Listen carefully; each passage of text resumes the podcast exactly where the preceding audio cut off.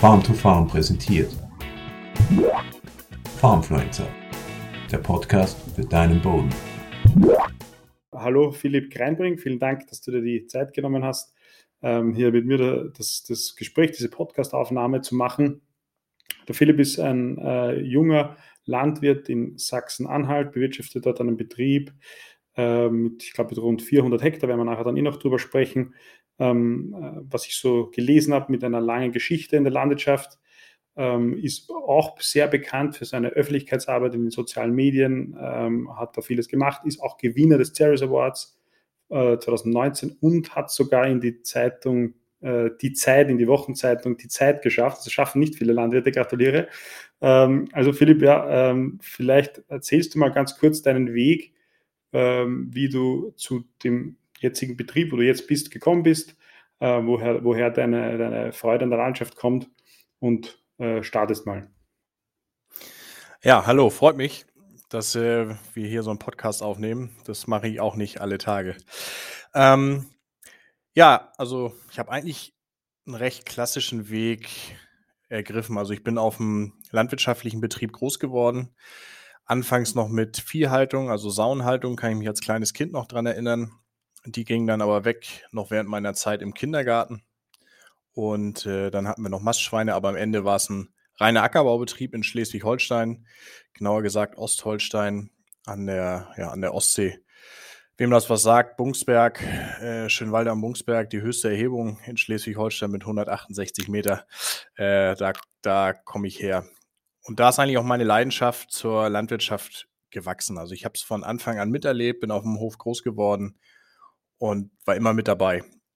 Und äh, dann stand für mich auch relativ schnell fest, ich möchte was in diese Richtung machen. Also anfangs waren natürlich die Maschinen, die begeistert haben. Dadurch hatte ich wohl auch mal eine kurze Phase, in der ich Busfahrer werden wollte. Aber das war dann schnell passé.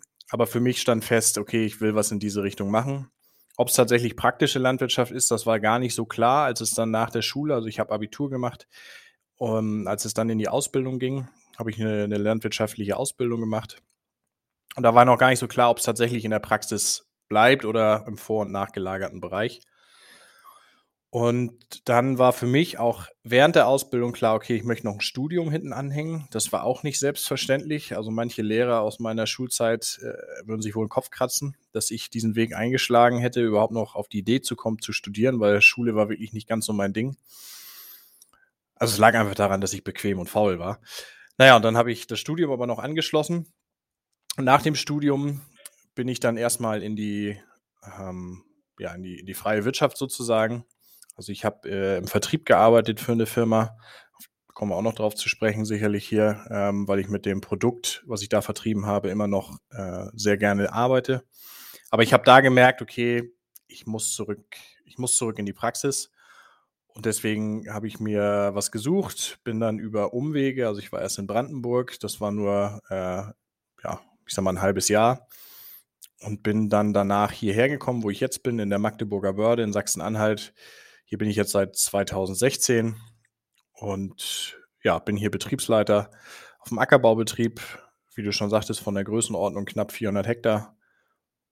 Und ja, plane und mache hier die Arbeiten im Prinzip so selbstständig. Okay. Was, äh, was habt ihr da für Kulturen äh, auf dem Betrieb? Also es ist ein klassischer Marktfruchtbetrieb, wenn man so möchte. Also wir bauen an Weizen, Raps, Mais für eine Biogasanlage und Zuckerrüben. Ab und zu auch mal Gerste. Das hängt immer vom Jahr ab. Das ist meistens, wenn ich den Raps nicht etabliert kriege, aufgrund der Trockenheit, mit der wir hier stark zu tun haben. Ja, und seit drei Jahren versuchen wir uns noch ein bisschen in der Direktvermarktung. Wir bauen Zuckermais an. Ähm, letztes Jahr auf oder dieses Jahr, wir sind ja noch, noch im letzten Jahr, ähm, haben wir auf dreieinhalb Hektar Zuckermais angebaut, versuchen uns da immer weiterzuentwickeln, gerade was die Vertriebswege angeht. Und das neueste Projekt, was jetzt auf ja, einem Dreiviertel Hektar stand, war Popcorn-Mais. Okay, ganz kurz noch, weil du gesagt hast, ihr habt mit Trockenheit zu kämpfen. Was für Niederschlagsmengen habt ihr da im Jahr oder wie, wie, wie kann man sich das vorstellen? Die, die also normalerweise liegt hier so der Durchschnitt bei 540 bis 550 Millimeter. Wir haben aber auch Jahre gehabt, also gerade die, die letzten Jahre waren ja extrem trocken. 2018 war damit das schlimmste Jahr. Da lagen wir so bei 350. und die dann auch noch schwierig verteilt, also meistens in den äh, Wintermonaten. Und gerade die Frühjahrs- oder Frühsommertrockenheit hat uns hier voll im Griff, was meistens zu kompensieren ist, weil die Böden sehr lange Wasser halten und sehr lange was abgeben.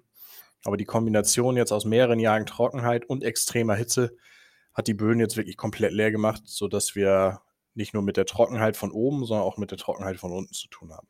Mhm, mhm. Und, und noch zum Betrieb, das heißt, du bist der Betriebsleiter von, von davon und hab, hast du da irgendwie noch Mitarbeiter oder wie managst du das Ganze? Also Mitarbeiter habe ich in dem Sinne nicht. Ja, es ist so, dass die Familie, für die ich arbeite, noch einen weiteren Betrieb bei, in der Nähe von Wolfsburg hat. Und die Maschinen laufen auch auf beiden Betrieben. Und dann ist es so, dass wir in den Stoßzeiten, also Ernte und Aussaat, die Maschinen auch hin und her fahren und jeweils äh, auf dem anderen Betrieb mitarbeiten. Und äh, wir noch einen Erntehelfer haben oder zwei, je nachdem, wie wir in dem Jahr aufgestellt sind. Und dann habe ich hier noch einen, einen Nachbarsjungen, der ja gerade seinen Führerschein gemacht hat und der auch immer heiß ist, der mich dann auch unterstützt. Wenn er kann, in der Ernte oder sonst alles, was Bodenbearbeitung angeht, der ist gerade in der Ausbildung bei KWS, also Saatzuchtunternehmen KWS. Und wenn er dann kann, dann unterstützt er mich nach Feierabend. Und so hat man sich das so hinstrukturiert. Aber alles, was so die Frühjahrsarbeiten angeht, mit Pflanzenschutz, Düngung und so weiter, bin ich hier viel Alleinunterhalter. Okay, und entsprechend eingesetzt. Und, und das, wir kommen ja eh schon zwangsläufig mit dem Thema Trockenheit in die Richtung, aber wie, wenn du das jetzt so seit sechs Jahren ungefähr machst, wenn ich das richtig mitgezählt habe, fünf oder sechs Jahren, äh, dann, dann was, was hast du da, wie hast du begonnen und welche Maßnahmen glaubst du setzen zu müssen oder zu setzen, um irgendwie, um, um dieses Thema, das ja äh, über ganz Deutschland und wahrscheinlich, also ganz Deutschland, Österreich und wahrscheinlich europaweit immer brennender wird, diese, diese, diese schlagartige und, und, und, und intensive Trockenheit, äh, Trockenheit in der Landschaft. Wie, wie, gehst du damit um und was für Strategien hast du da begonnen umzusetzen? Also als ich mit meinem meiner ersten Maßnahme hier angefangen habe, die ich, die ich einfach eingesetzt habe in Richtung Bodenfruchtbarkeit und so weiter, da hatten wir hier noch gar nicht mit Trockenheit zu tun. Also ich arbeite viel mit den Mikroorganismen der Firma Sobak. Das war die Firma, für die ich auch gearbeitet habe eine Zeit lang, wo es einfach darum geht, die Kreisläufe im Boden wieder in Schwung zu bringen, in Gang zu bringen. Und ähm, will ich jetzt gar nicht zu viel ausschweifen und zu viel über das Produkt reden, aber im Prinzip geht es darum, mit Hilfe des Produkts Humus aufzubauen, ähm, Nährstoffe aus dem Boden zu aktivieren oder mobil, mobil zu machen, beziehungsweise organische Reste, die da sind, besser verfügbar zu machen, sodass wir in Summe mineralische Düngung einsparen können und auch Pflanzenschutz einsparen können, gerade im Fungiziden- und Wachstumsreglerbereich. Das war so das Erste, womit ich gestartet habe. Und da habe ich gemerkt, dass tatsächlich in den extrem trockenen Jahren, ich habe immer noch Streifenversuche angelegt auf einigen Schlägen, dass ich da die Ausschläge nach unten, was den Ertragsabfall anging, dass ich die aufhalten konnte oder abfangen konnte. Schlussendlich muss man sagen, bei der extremen Trockenheit und Hitze, die wir hatten, wenn Wasser irgendwann alle ist, ist alle. Also da ähm, ist man dann auch ziemlich, ziemlich am Ende mit, mit, äh, mit seinem Latein. Also alles kann man damit dann nicht abfedern. Aber das war so mein Start, dass ich äh, in dieses Thema schon, schon länger, also ich habe mit dem Produkt schon auf dem elterlichen Betrieb angefangen, aber so reinkam in diese Thematik. Und die ist dann 2016, als ich hier Betriebsleiter wurde, wieder neu, nochmal neu in Gang gebracht worden. Und daraufhin, wie gesagt, mit den Präparaten arbeite ich intensiv. Dann ist das Thema Saatgutbehandlung für mich ein ganz wichtiges geworden.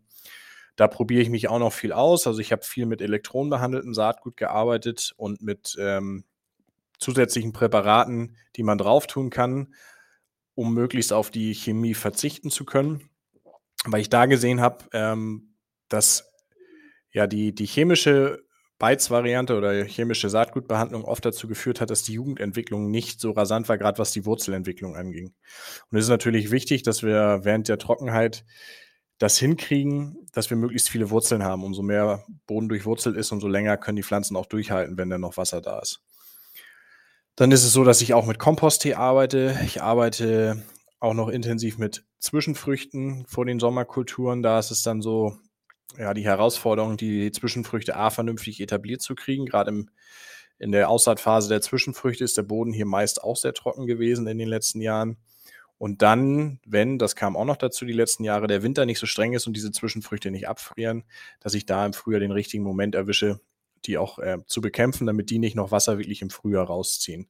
Aber auch bei den Zwischenfrüchten habe ich auch teilweise Schläge geteilt, konnte man wirklich sehen, dass der Boden, da wo die Zwischenfrüchte gut etabliert waren, feuchter war, äh, gerade zu Beginn. Also entgegen, was ja viele sagen, dass eine Zwischenfrucht Wasser kostet, ähm, hat sie mir Wasser gebracht, weil sie auch viel Tau gesammelt hat und ähnliche Dinge. Man muss natürlich dann rechtzeitig äh, dazu zum Bekämpfen kommen.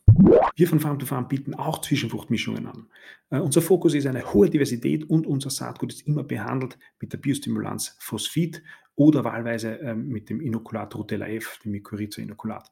Das Ziel unserer Zwischenfrüchte ist, dass wir eben mit einer hohen Diversität alle Vorteile von artenviel, artenreichen, vielfältigen Zwischenfruchtmischungen ausnutzen können, im Boden wie auch über dem Boden. Und wir bieten auch ein ganz besonderes Programm, das Yours to Grow Programm an. Das bedeutet, wir entwickeln mit dir gemeinsam deine Zwischenfrucht, abgestimmt auf dich, deine Anforderungen und auf deinen Betrieb, entwickeln das gemeinsam mit dir, produzieren es und liefern es. Das Ganze funktioniert ab 25 Hektar, diese individuelle Zwischenfruchtmischung. Wenn du daran Interesse hast, an den individuellen Zwischenfrüchten oder an unseren Standardmischungen, dann schau auf unsere Website oder kontaktiere uns. Ja, und das sind eigentlich so jetzt die Maßnahmen, mit denen ich hier, denen ich hier arbeite. Das die Herausforderung bei der Fruchtfolge ist, ich muss ja irgendwie Früchte haben, die ich auch vermarkten kann und äh, wo ich den Umsatz irgendwie auch generieren kann. Und da ist noch die Herausforderung, zusätzliche Zwisch oder zusätzliche Fruchtfolgeglieder mit einzunehmen, das sich nicht ganz so leicht gestaltet. Und äh, andere Ideen hatte ich hier und da auch noch, aber aufgrund der Trockenheitsproblematik habe ich mich an sowas wie Begleitpflanzenanbau und so noch nicht so rangewagt, weil ich dann auch genug andere Baustellen hatte und die auch erstmal vernünftig begleiten wollte. Mhm. Ähm, Nochmal ganz zum Anfang, des, des, die, die, die, weil mich das interessiert, diese Mikroorganismenpräparate von Sobak, wie funktioniert das? Also wie, wie bringst du die aus? Ich habe das mal gesehen, ein Video von dir mit, mit, mit dem Düngerstreuer. Ist das, ist das durchweg so oder vielleicht kannst du da ein bisschen erklären, wie, wie, wie, das, wie, wie das als Anwender sozusagen in den Boden kommen soll? Ja, ist eigentlich ganz einfach. Es gibt zwei Möglichkeiten. Das eine ist das, was du sagst mit dem Düngerstreuer. Dann sind das Pellets. Die kann man mit dem Schleuderstreuer ganz, ganz simpel ausstreuen. Fliegen auch bis auf 36 Meter, also haben 36 Meter Fahrgassen. Das ist überhaupt kein Thema. Man muss nur ein paar Dinge dabei berücksichtigen. Also wenn ich die ausgestreut habe, darf ich nicht gleich mit Pflanzenschutzmaßnahmen kommen. Ich darf die nicht unterflügen. Und ich darf die nicht auf Frost streuen. So, die andere Möglichkeit ist, dass ich ein Pulver habe. Das ist einfach nur, wenn man möchte, eine andere Formulierung vom Produktinhalt ist es das gleiche, was ich in Organik mit einmischen kann. Also da gibt es dann auch wieder unterschiedliche Verfahren. Wenn ich, ich sag mal, sowas wie Festmist oder sowas habe, einen Stall, der damit arbeitet, kann ich die Mikroorganismen im Stall mit ausbringen, regelmäßig, damit ich die auch gleichmäßig im Festmist verteilt habe. Wenn ich flüssige Organik habe, Gülle, Gärrest und so weiter, kann ich es in meinen Lagerbehälter mit reintun, wenn der dann offen ist. Das sind ähm, aerobe Bakterien, also anaerobe Prozesse können die dann nicht ab. Oder ich kann es direkt ins Fass einmischen, wenn ich dann ausbringe. So mache ich das im Moment, weil ich Gärreste von der Biogasanlage beziehe, wo auch andere was von beziehen und ich mische dann, wir haben so eine kleine Vorgrube oder ich mache es mit einem Feldrandcontainer, wo ich dann die Menge anmische, die ich pro Kubikmeter brauche. Also mhm. von der Anwendung relativ simpel. Und braucht es dann nachher Niederschlag oder Bodenbearbeitung, dass ich das, dass das sozusagen in den Kreislauf kommt? Also Bodenbearbeitung brauche ich nicht. Ich brauche feuchte Bedingungen. Also wenn gerade wenn ich mit den Pellets arbeite, darf ich schon, darf ich es nicht, ich sag mal, bei extremer Hitze ausstreuen, dass die dann einfach oben drauf liegen und, und äh, der Hitze ausgesetzt sind. Wenn ich aber so in den Herbst reinkomme, wo ich nachts immer ein bisschen Tau habe, reicht das aus. Und bei dem Pulver ist es ja, sobald ich mit Organik arbeite, entweder arbeite ich sehr früh im Jahr, dass das ja sowieso feucht ist, also bei mir am Standort, oder ich äh, mache es vor der Aussaat und dann wird sowieso dann in die, in die Oberschicht eingearbeitet, weil es gleich, weil ich es ja auch einarbeiten muss von der Düngeverordnungsgeschichte äh, und das ist dann kein Problem. Wie gesagt, was ich nicht machen darf, die unterflügen, weil dann packe ich die zu weit nach unten äh, und da ist zu wenig Sauerstoff. Aber alles, was, ich sag mal, nur mischende Bodenbearbeitung ist, ist dann auch kein Problem. Okay, okay. Äh, und die zweite Sache, das war das, über das du gesprochen hast, die Saatgutbehandlung, da hast du ja mit, mit Elektronenbehandlung, äh, machst du das weiter oder hast du da, äh, oder ist das, ist, oder, ja, du hast ja das, glaube ich, breitflächig am Betrieb gemacht, soweit ich das mitbekommen habe. Und, und wie sind da die Erfahrungen von dir? Also beim Mais ist es tatsächlich so, dass ich mittlerweile fast 100% chemiefrei bin. Das sind immer mal, wenn ich neue Sorten ausprobiere oder Versuchsware bekomme, die bekomme ich nur mit chemischer ähm, Saatgutbehandlung. Alles andere ist mittlerweile frei. Da bin ich bei Elektronenbehandlung plus weitere Komponenten. Da gibt es ja auch mittlerweile unterschiedliche Hersteller, die was anbieten. Ich arbeite zum Beispiel mit dem Produkt von Seed Forward oder ähm, von der HG Kiel, das Smart Seed System. Ich weiß nicht, ob ihr das vielleicht schon mal untergekommen ist, der Begriff. Und da sind sicherlich auch noch nicht die, die letzten Entscheidungen getroffen. Da werde ich noch ein paar Dinge ausprobieren. Und im Getreide ist es so, also beim Weizen, dass ich da äh, mich immer weiter steigere. Da bin ich jetzt irgendwie so gut beim ja, ein Drittel der Fläche, äh, vielleicht sogar ein bisschen mehr, wo ich auch auf die Chemie verzichte, äh, aber wo ich mich langsam ranarbeite an das ganze Thema, weil ich auch gucke, wie entfällt sich das in den unterschiedlichen Jahren. Jetzt hatten wir ja immer sehr trockene Bedingungen. Da war generell der Krankheitsdruck auch nicht so groß. Und äh, im Moment würde ich sagen, ja, diese Kombination aus physikalischer Saatgutbehandlung plus ein zusätzliches Präparat, das funktioniert auf jeden Fall. Aber vielleicht gibt es ja auch Präparate, dass ich auf die Elektronenbehandlung verzichten kann. Oder es gibt noch mal andere Verfahren. Wasserdampfbehandlung finde ich auch ein relativ spannendes Thema.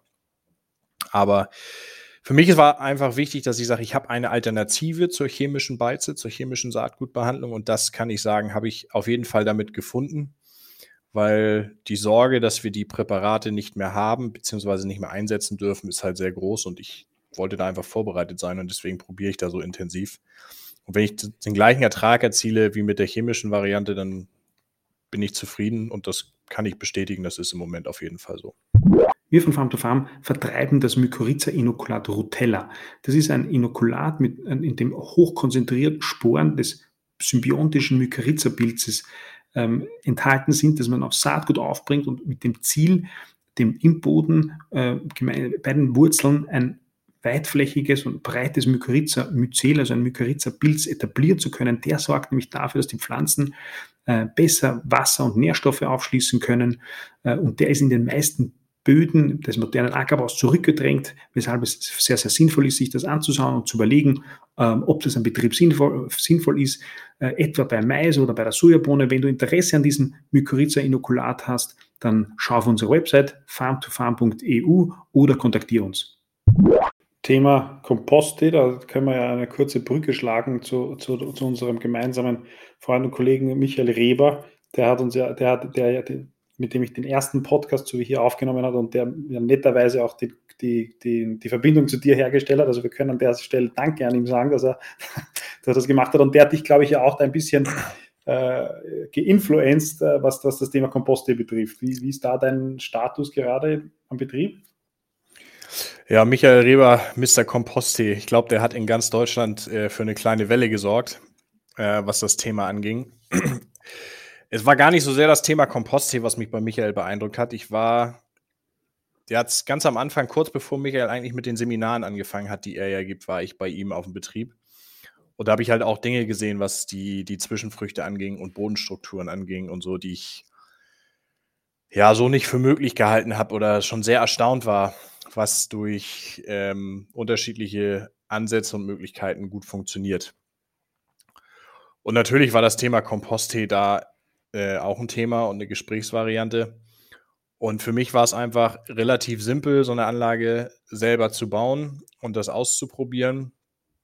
Und ich muss ehrlicherweise sagen, beim Thema Komposttee habe ich noch keine eigenen Versuche eingelegt. Ansonsten habe ich bei jedem Verfahren, jedem Ding, was ich ausprobiert habe, exakt Versuche angelegt. Aber als ich mit dem Thema Komposttee angefangen habe, war ich schon so voll mit Versuchen, dass ich es nicht mehr ähm, machen konnte. Das ist für nächstes Anbaujahr nochmal drauf, dass ich das ähm, machen möchte. Was ich aber gesehen habe, waren erstmal optische Effekte, also was Pflanzenvitalisierung und Durchgrünen anging. Also gerade in Zuckerrüben habe ich es intensiv gesehen. Bei Zuckerrüben ist wieder das Problem, dass ich die Ertragserfassung nicht so machen kann wie beim Medrusch. Deswegen muss ich es da im Weizen auf jeden Fall nochmal machen.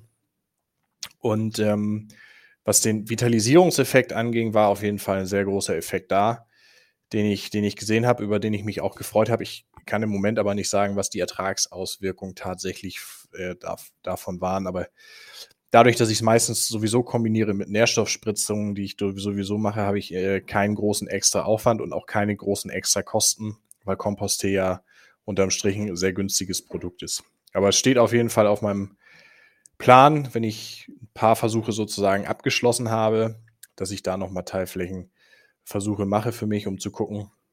Wie sind auch tatsächlich die Ertragseffekte, aber ich weiß, ich wiederhole mich, aber ich wollte es einfach nochmal betonen, die, die optischen Effekte sind auf jeden Fall zu sehen, wobei ich da in den zwei Jahren, in denen ich da jetzt damit arbeite, auch da schon Unterschiede in, äh, unter den Jahren gesehen habe, dass einiges deutlicher war und im anderen Jahr das nicht ganz so deutlich war. Ja, ja das, das sagt ja der Michael auch selber, dass er da, dass das halt einfach, äh, das ist es ja auch ein hochkomplexes Thema ist. Man, man verwendet da natürliche Organik, die, die bei jedem Mal anders sein kann. Es sind so viele Faktoren, die da die bei allen biologischen oder mikrobiologischen Produkten eine Rolle spielen und dann noch viel mehr, wenn man sozusagen unter nicht standardisierten Prozessen macht.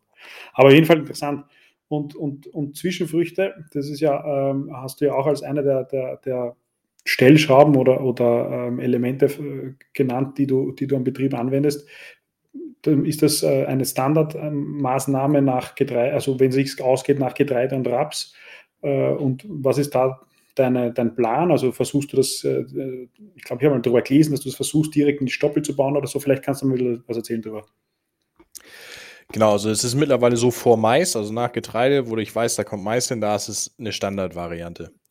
Ähm, dann ist es so, dass ich ja auch nach Getreide Rüben anbaue. Vor Rüben ist es noch keine Standardvariante.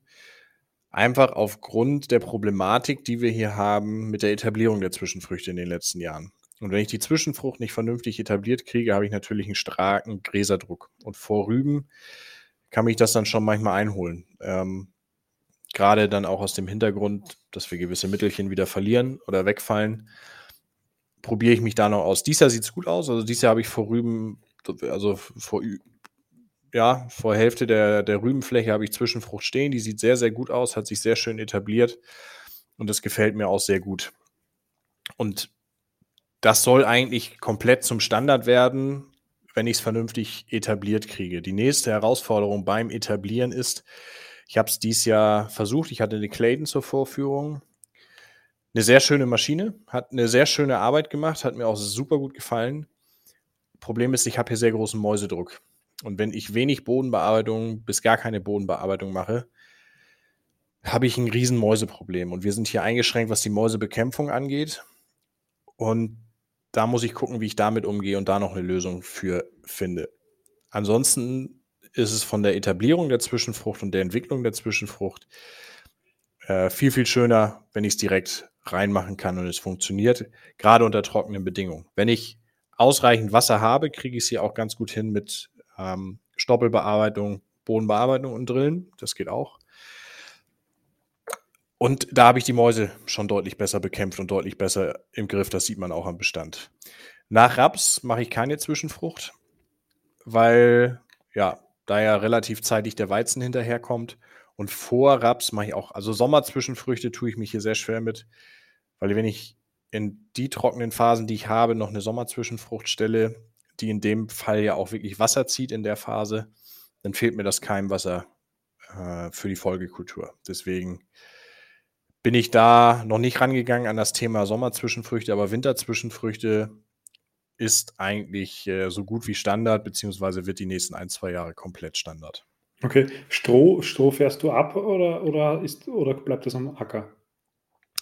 Nee, Stroh bleibt auf dem Acker. Das Einzige ist, ich habe ähm, noch ein bisschen, das hatte ich vergessen vorhin in der Aufzählung, weil das auch nicht jedes Jahr ist, so 10, 12 Hektar ähm, Ganzpflanzensilage, also Getreide-Ganzpflanzensilage für die Biogasanlage auch noch das ist sozusagen die einzige Getreidefrucht, wo Stroh mit abgefahren wird. Aber ansonsten verbleibt das Stroh komplett auf dem Acker. Okay, das heißt, da hast du zumindest kein, keine Zeit, äh, Zeit, die du verlierst mit, mit der Strohabfuhr. Wenn es möglich ist, kannst du sozusagen direkt rein. Ja. Wenn es geht. Okay, verstehe. Dann haben wir, haben, hast du ja auch mal das, man, man, findet ja relativ viel, wenn man über dich recherchiert, was die Arbeit sozusagen für so eine, für so eine Vorbereitung einfach macht. Du hast dich ja auch mit, mit digitalen ähm, ja, Werkzeugen äh, schon intensiv beschäftigt. Ein, eines, eines der Themen war dieser, ich weiß nicht, wie weit das jetzt noch in Betrieb ist, dieser Pflanzensensor oder dieser Sensor, der versucht halt äh, die, die Vitalität und, und die, die ich glaube, hauptsächlich Stickstoffversorgung der Pflanzen zu, zu, zu messen. Wie ist da der Stand und was sind da deine Erfahrungen dazu? Da gibt es ja auch einiges am Markt und ich glaube, da bewegt sich auch viel. Ist auch sicherlich ein zukunftsträchtiges Thema, aber wie, wie siehst du das aktuell? Also ich sag mal so, ich war immer ein sehr großer Skeptiker, was, oder bin es vielleicht auch noch, was diese ganze Sensorik angeht äh, mit bei den Pflanzenanalysen, also gerade Stickstoffsensorik. Und deswegen bin ich an das Thema nie so richtig rangegangen, weil ich auch aus Erfahrung von anderen Betrieben oft gehört habe, okay, es kostet einmal viel Geld, also der Sensor kostet Geld, die Software kostet Geld und es kostet viel Zeit, das vernünftig alles aufzubereiten. Und am Ende ähm, bleibt beim Betrieb eigentlich nicht, nicht viel mehr hängen, außer dass du viel Arbeit hast. Und deswegen habe ich mich erstmal auf diese Maßnahmen, die ich am Anfang erwähnt habe, konzentriert, weil ich gesagt habe, okay, ein Sensor macht für mich eigentlich erst an dem Punkt Sinn, wenn ich das andere schon im Griff habe. Und dann ist aber die Firma auf mich, eine Firma auf mich zugekommen. Ich weiß nicht, ob ich den Namen jetzt hier nennen darf. Von mir ist aber kein Problem. Äh, Firma Isaria, Schrägstrich Fritzmeier, die sind auf mich zugekommen da hilft dann auch manchmal, wenn man viel äh, unterwegs ist und man viel über einen liest und haben mich gefragt, ob ich es nicht einfach mal ausprobieren möchte. Und dann habe ich es einfach mal ausprobiert, aber ich habe wirklich nur gemessen. Also ich habe bei jeder Überfahrt, die ich gemacht habe, bin ich, habe ich den Sensor angeschaltet, habe gemessen und habe mir dann die, die Messwerte einfach mal angeguckt. Und da fand ich schon ganz spannend, dass ich sehen konnte von der Pflanzenentwicklung die Stellen, die man optisch auch kennt, wo man weiß, okay, an den Ecken wächst weniger, da weiß man auch, da ist das Wasser immer am schnellsten zu Ende und so. Die Stellen hat man wiedererkannt. Aber man hat auch Stellen gefunden, die entweder nach oben ausschlagen oder nach unten ausschlagen, die ich optisch nicht wahrgenommen habe. Das war der erste Punkt, den ich sehr spannend fand. Und dann habe ich mich ja viel mit der Firma, speziell mit einer Person, intensiv ausgetauscht und mir hat der ehrliche Austausch sehr gut gefallen, weswegen ich jetzt weiter ausprobieren will. Also jetzt im Frühjahr gehen wir das Ganze an. Es hat alles ein bisschen länger gedauert, hatte auch die Zeit irgendwie so ein bisschen, in der wir uns gerade befinden, schuld dran. Aber jetzt ist das Ziel, dass wir im nächsten Jahr die, also ich habe jetzt im Raps zum Beispiel eine Herbstmessung durchgenommen. Wie viel Stickstoff hat der Raps im Herbst aufgenommen? Und danach wollen wir dann die Düngung im Frühjahr dementsprechend anpassen. Wir haben es jetzt soweit, dass unsere Geräte auch regelbar sind, dass die Technik gut miteinander kommuniziert und dann ist es das Ziel, dass wir im nächsten Jahr die Stickstoffdüngung teilweise anpassen, versuchsweise und, das Thema finde ich hier sogar fast noch spannender, de, den Einsatz der Wachstumsregler. Also, dass wir anhand der Pflanzenentwicklung die Wachstumsregler regulieren, weil ich hier sehr, sehr großes Potenzial sehe, weil die Wachstumsregler halt einfach sehr viel Stress für die Pflanze sind. Wenn ich sowieso schon Trockenstress habe und komme noch mit Wachstumsreglern äh, an Stellen, wo es eigentlich gar nicht mehr benötigt wäre, wird, dann kann ich mir auch Ertrag wegnehmen dadurch. Und da sehe ich im Moment großes Potenzial. Da bin ich mal gespannt, wie es läuft. Aber im Moment kann ich nur was dazu sagen, dass ich Messdaten habe, die mir aber schon sehr viel Information auch geliefert haben. Auch, dass man sagen kann, eine Stelle, wo vielleicht der Ertrag oder die Biomasse abfällt. Ich sage, aber ich verstehe es nicht, weil vom, von Spatenprobe und so weiter macht der Boden da keinen Unterschied. Und da kann man dann auch mal sagen, anhand solcher Stellen, kann ich gezielt mal Bodenanalysen machen, wo ich sonst vielleicht nicht drauf gekommen wäre. Also von daher sehe ich da Potenzial, aber es ist halt die Herausforderung, das dementsprechend richtig einsetzen zu können. Und da ist der Austausch mit der Firma wichtig, weil es ist nicht so Sensor ran, losfahren und der Rest passiert von alleine, sondern man muss schon relativ viel ähm, dabei mitdenken. Gut. Äh, verwendest du irgendwie noch äh, oder an, an, anders gesagt, diese, die nicht wirklich Digitalisierung, aber, aber so in der ähnlichen Kategorie ähm, ist ja das Ausbringen äh, von Schlüpfwespen äh, mit Drohnen. Ne? Da habe ich auch mal einen Beitrag gesehen. Machst du das im Mais gegen den Maiszünsler? Ähm, ist, das noch, ist das noch aktuell? Genau, also ich arbeite, ich habe erzählt, dass wir Zuckermais anbauen und ich habe mit den Schlupfwespen nur im Zuckermais gearbeitet weil es tatsächlich ist, dass der Zünsler irgendwie den Zuckermais lieber mag als den Silomais. Und äh, das liegt, sagen auch viele, liegt einfach am hohen Zuckergehalt und da geht der Zünsler sehr gerne drauf und sitzt auch sehr viel im Kolben. Das ist natürlich ein Problem, wenn ich den Kolben vermarkten will. ist ganz interessant. Einige haben natürlich ein Problem damit. Andere Restaurants sagen, oh, so super, zeigt mir doch, dass da keine Chemiekeule angewendet wurde. Also diese, es ist am Ende auch nicht schlimm. Der frisst an drei, vier Körnern rum, sieht halt nicht nett aus, aber die schneidet sie ab und dann ist sauber. Aber es natürlich, will man nicht haben. Und daraufhin habe ich ja mit den Trichogrammern angefangen zu arbeiten. Hat mäßig funktioniert, aber hat einfach nicht gut funktioniert, weil wir den Einsatzzeitpunkt nicht richtig erfasst haben. Das Problem ist, in ganz Sachsen-Anhalt gibt es drei oder vier Fallen für den Maiszünsler, anhand dessen der Flugzeitpunkt äh, bestimmt wird. Und die, die dichteste dran ist 20, 25 Kilometer weg von meinem Betrieb. Und wenn du dann natürlich eine Woche zu spät kommst, weil der Flughöhepunkt äh, an dem Standort, wo die Falle war, dann erst war, aber bei dir war vielleicht schon irgendwie ein bisschen eher, dann hast du die erste Welle verpasst und die Schlupfwespe schafft es nicht mehr, die Eier zu belegen, beziehungsweise die ersten sind schon geschlüpft, bevor du überhaupt anfängst mit der Bekämpfung. Und deswegen wollen wir im nächsten Jahr eine eigene Falle hinstellen, direkt ans Feld und erhoffen uns dann einen größeren Bekämpfungserfolg. Und ähm, da habe ich eigentlich ganz große Hoffnung drin, weil das Thema Maiszünstler doch ein immer größeres wird und für mich das ein zusätzliches Werkzeug ist, zusätzlich zur Fruchtfolge, Stoppelbearbeitung und so weiter, was helfen kann. Aber gerade wenn ich den Zuckermaisanbau hier behalten möchte, muss das auch funktionieren, weil sonst kann ich den Zuckermaisanbau tatsächlich wohl eher wieder einstellen, weil sonst der Aufwand, die Kolben zu sortieren und so weiter, so groß ist, dass es sich einfach nicht mehr rechnet. Okay. Jetzt machst du da eine, eine ganze Reihe an, an Maßnahmen, die neu sind oder die innovativ sind, die vielleicht noch nicht so äh, etabliert sind. Das, das, das, das ist ja gar nicht so ohne. Also das sind ja weitreichende ähm, Entscheidungen für den Betrieb und das ist ja auch unheimlich wichtig, dass man sich ansieht, berechnet sich das Ganze, weil am Ende muss es ja durch, muss sich das einfach rechnen. Ja. Jetzt ist meine Frage, wie, wie, wie, wie behältst du da den Überblick, wie monitorst du es? Du machst Versuche, äh, und die zweite Frage ist, wie, wie triffst du da Entscheidungen, also dich darüber zu trauen, das jetzt auf, äh, weiß nicht, zum Beispiel die Elektronenbehandlung auf einer großen Fläche zu machen oder so? Ähm, ja, also ich mache auf jeden Fall Versuche und rechne das dann dementsprechend auch aus. Das ist natürlich bei einigen Maßnahmen einfacher. Wenn ich zum Beispiel mit den Mikroorganismen von Sobak arbeite, mache ich halt auf einer Fläche, entweder mache ich die halb-halb oder ich mache Streifen mit, Streifen ohne, kann dann meine Maßnahmen genau dokumentieren, mache am äh, Ende der Saison Kerndroschversuche, kann sagen, was habe ich gedroschen und kann dann genau ausrechnen, was hat es mich gekostet, was hat es mich gebracht und dann kann ich gucken, wie ist die Rechnung. Natürlich sind bei solchen Maßnahmen, also auch bei dem Mikroorganismeneinsatz, auch der Langzeiteffekt muss da berücksichtigt werden. Da gibt es vielleicht mal Jahre, wo es sich nicht unbedingt ganz so rechnet. Jetzt merke ich aber, selbst wenn ich mal ein, zwei Jahre hatte, wo es in einigen Kulturen sich nicht ganz gerechnet hat, dass ich jetzt super schnell eine Rechnung reinkriege bei den Düngerpreisen.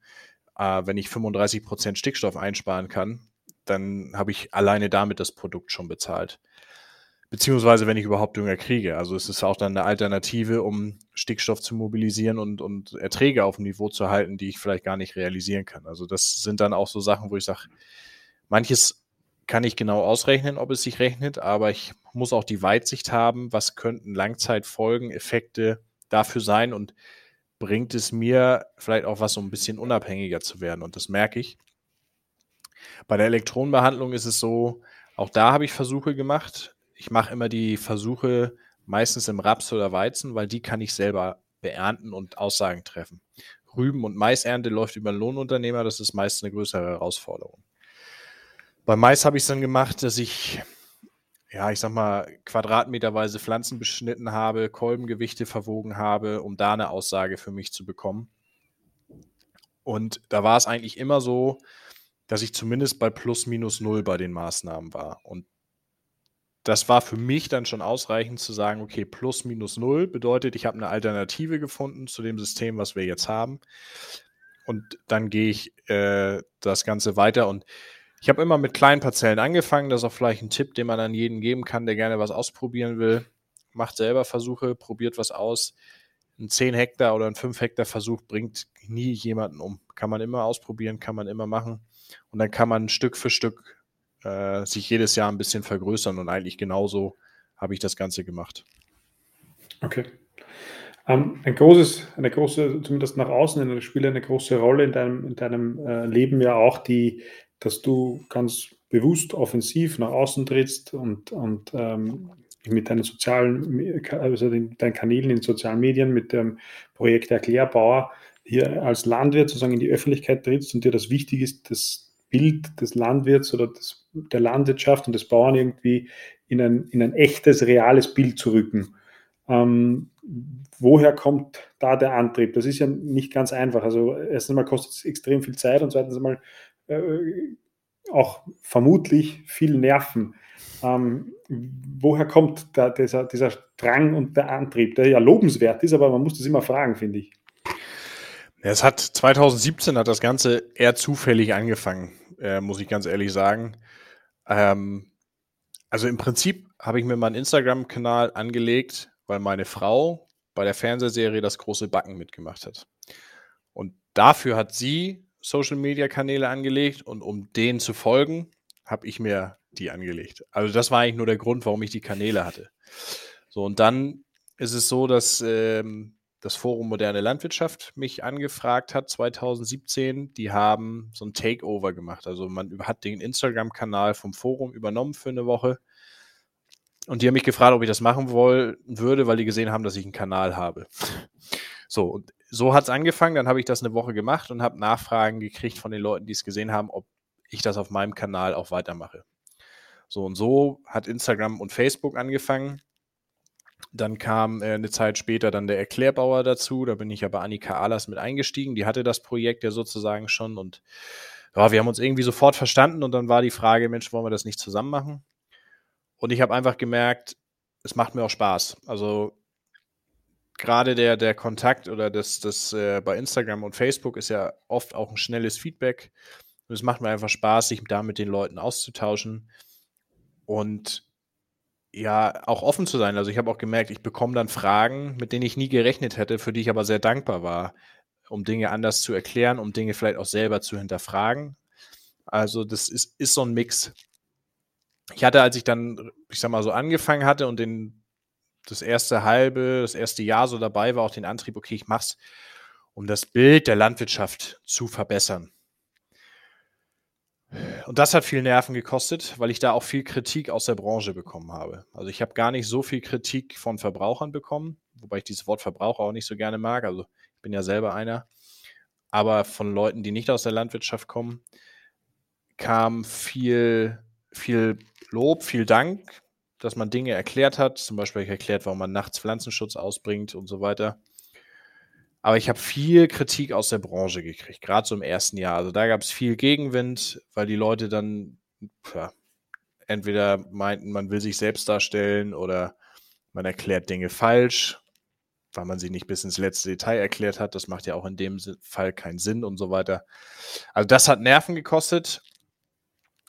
Das ist teilweise immer noch so, aber ich kann es mittlerweile ganz gut ausblenden und habe dann auch gesagt, okay, es geht dabei nicht um, geht mir nicht mehr darum, das Gesamtbild der Landwirtschaft zu ver verbessern, sondern ich zeige einfach, wie ich Landwirtschaft heute mache, wie ich Ackerbau heute betreibe und wie es einige andere tun, mit denen man sich dazu austauscht. Aber ich versuche nicht mehr das ich sag mal, das Bild gerade zu rücken für eine gesamte Branche, weil dafür ist die Branche auch zu unterschiedlich und man wird dem Ganzen nie gerecht. Aber ich kann zeigen, wie ein Teil der heutigen Landwirtschaft aussieht, wie ich das mache und verweise dann auch auf Kollegen, die auch äh, innovative Wege gehen. Und ich möchte zeigen, dass wir die Probleme, die da sind, erkennen und auch schon an Lösungen arbeiten. Also ich möchte zeigen, dass von uns Innovationen kommen, dass von uns Ideen kommen, dass diese auch kommen, ohne dass schon politisch Druck ausgeübt wird oder ohne dass gesellschaftlicher Druck ausgeübt wird, dass wir Themen schon angehen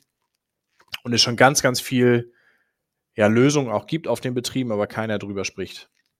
Und das ist eigentlich so der, der Angang so in der letzten Zeit. Ich habe natürlich auch, ähm, werden auch einige wissen, politisch versucht, mich viel einzubringen, Gespräche aufzubauen was teilweise gut geklappt hat, aber am Ende ist es auch nur bei Gesprächen geblieben und die Ansätze, die wir eigentlich zeigen wollen, die wir nach vorne bringen wollen, tauchen am Ende doch in keinem Papier irgendwo auf. Am Ende geht es dann auch nur um nette Bilder und Wahlkampf. So, und deswegen ist es einfach jetzt mein, mein Vorgehen, dass ich sage, okay, ich zeige aber weiterhin, was ich und was einige andere machen, um zu zeigen, ähm, wir sind bereit und äh, wir, wir wollen Lösungen finden, wollen Lösungen anbieten und zur Not machen wir es halt selber, wenn kein anderer will. Mhm. Und ähm, also du, die, die hast du eh kurz angesprochen, dass dein, dein, deine, deine Kontakte mit der Politik, die waren äh, für dich unzufriedenstellend, dass du gesagt hast, dass du jetzt sozusagen jetzt, oder dass du und, und, und, und die Kollegen, mit denen ihr das gemeinsam macht, äh, sozusagen jetzt dieselbe Zügel in die Hand nehmen und einfach das Ding macht, wie er macht und hofft, dass, dass irgendwas äh, passiert. Genau, also ähm, ich und viele andere haben sich ja wirklich sehr viel Mühe gegeben und im Prinzip die ganze Branche, wenn man an die Bauerndemonstrationen und sowas denkt. Und haben unsere Sorgen vorgetragen, haben aber auch viele Lösungen mit vorgeschlagen. Und wir brauchen auch viele Lösungen, weil es funktionieren nicht eins, zwei Lösungen, weil dafür sind die Naturräume zu unterschiedlich, sind die Betriebe zu unterschiedlich. Politik möchte ja gerne immer einfache Lösungen finden und macht es dadurch einfach noch viel komplizierter für alle. Und das ist tatsächlich so ein, so ein Frust gewachsen, dass wir dann, vielleicht äh, hast du schon mitbekommen, quasi einen Hashtag gegründet haben mit Rette sich wer kann. Jeder für sich, aber doch gemeinsam. Das ist im Prinzip, was dahinter steckt. Und wir haben gesagt, okay, wir müssen einfach gucken, dass wir äh, für uns oder jeder für sich seinen Betrieb so aufstellt, dass er in der Zukunft funktioniert, dass er überlebt und dass er für die Leute, die davon leben müssen, auch genug abwirft. Und ob die Politik uns da jetzt bei helfen will oder nicht, wir finden dann halt einfach unseren Weg. Weil das ist leider das Gefühl, was wir haben. Ich, weiß, Politik ist kompliziert und die Prozesse sind teilweise kompliziert, aber mit der Antwort will und kann ich nicht mehr leben. Und deswegen haben wir für uns gesagt, okay, wir gehen einfach unseren Weg und äh, präsentieren es weiterhin und vielleicht können wir ja dadurch Druck auf die Politik ausüben, weil die weil die Leute sehen, okay, diesen Weg wollen wir, warum will die Politik ihn nicht?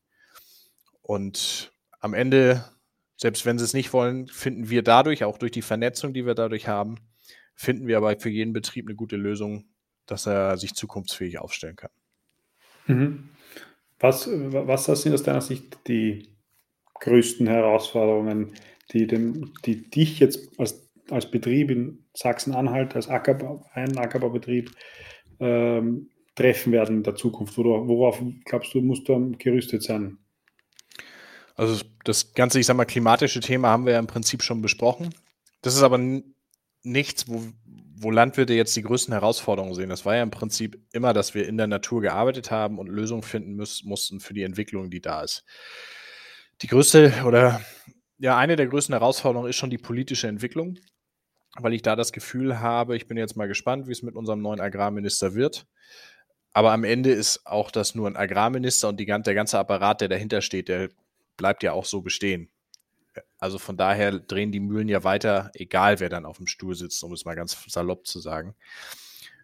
Aber der politische Druck äh, ist schon nicht zu unterschätzen, weil die Schlagzahl so hoch zugenommen hat, was neue Verordnungen angeht, was Verbote angeht, was Vorstellungen angeht, wie Landwirtschaft auszusehen hat, was auch ja, gewisse ideologische Ansätze sind, die ich sag mal, aus der fachlichen Sicht überhaupt keinen Sinn machen.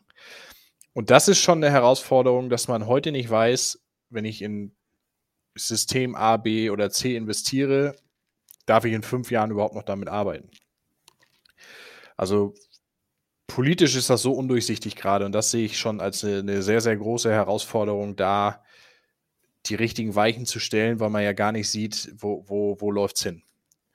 Und das ist tatsächlich eins so der, der, der größten Herausforderungen, die ich sehe, weil damit vieles andere auch zusammenhängt. Jetzt kommt natürlich noch dazu, ich habe das in meinem letzten Blogbeitrag auch geschrieben, die, die ganze Situation auf dem Weltmarkt. Die ganzen Lieferketten hauen nicht mehr so hin. Ähm, wie bekommen wir unsere Rohstoffe, die wir brauchen? Werden wir unsere Waren los? Ich höre es jetzt auch immer wieder von Händlern, dass Getreide nicht abgeholt werden kann, weil Lkw-Fahrer fehlen, Transportkapazitäten fehlen. Das ist jetzt so eine kurzfristige Herausforderung, die gerade dies Frühjahr massiv, denke ich, auf uns zukommt. Äh, und wahrscheinlich auch noch im Herbst und vielleicht auch im Folgejahr die Nachwehen, wenn man es dann in den Griff kriegt, zu spüren bekommt, dass das nicht mehr so läuft, wie wir es kennen, mit, mit Ersatzteilen in 24 Stunden geliefert und, und sowas. Also diese zwei Sachen sind so die Sachen, die ich, die ich als größte Herausforderung momentan sehe, also politisch und, und die ganzen ja, internationalen Lieferketten, wo ich, wo ich ja im gewissen Maße mich darauf vorbereiten kann, aber nicht, nicht groß, weil ich überhaupt nicht absehen kann, was gerade passiert. Also das, das sehe ich schon als, als äh, zwei sehr, sehr große Themen. Mhm.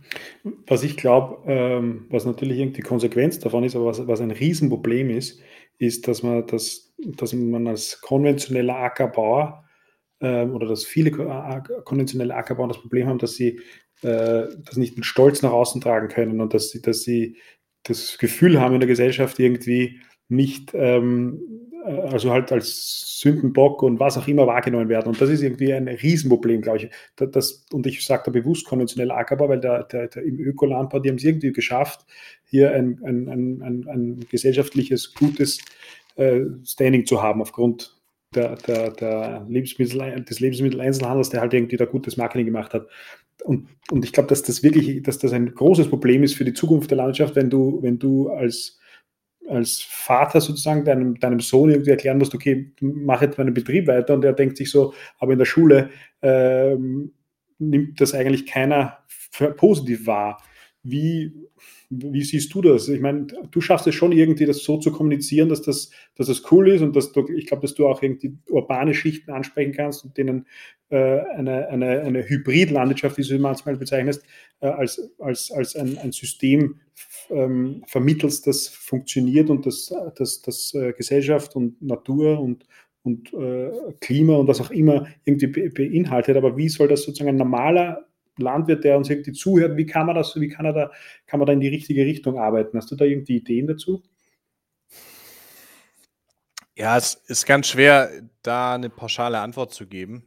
Ähm, sicherlich ist es so, dass man als konventioneller Ackerbauer, aber noch schlimmer als konventioneller Tierhalter, einfach massiv in der Kritik steht, weil es medial und politisch auch sehr aufgebaut ist.